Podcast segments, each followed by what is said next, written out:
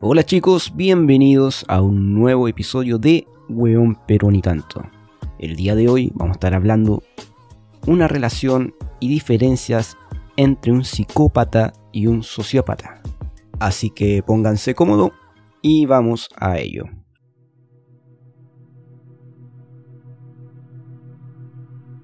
Durante mucho tiempo nos hemos referido como psicópatas a aquellas personas que tienen conductas agresivas o delictivas. Pero si te dijera que hemos empleado el término de manera erróea a lo largo de todo este tiempo, algunas series de televisión como Dexter, Breaking Bad o You han popularizado el tema de la personalidad psicopática. Sin embargo, dentro de la cultura popular, nunca se ha aclarado la diferencia entre un psicópata y un sociópata. Dentro de la psiquiatría y la psicología clínica se utiliza el DSM-5, un manual clínico y profesional para reconocer y diagnosticar los trastornos mentales.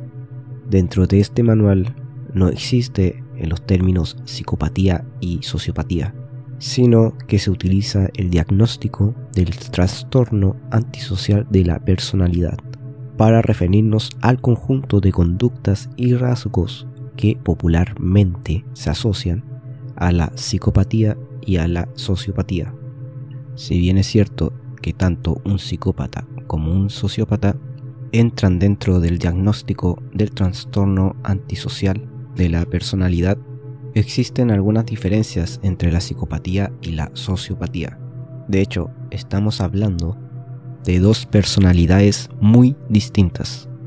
La psicopatía es una estructura de la personalidad. Algunos estudios científicos apuntan que la psicopatía tiene un componente genético importante, es decir, que existe una predisposición biológica para desarrollar una personalidad psicopática. Normalmente los psicópatas son personas que desde la infancia muestran conductas anormales como son el aislamiento social, dificultad para expresar emociones, conductas agresivas como una tendencia a agredir a animales o el gusto por el fuego o la piromanía.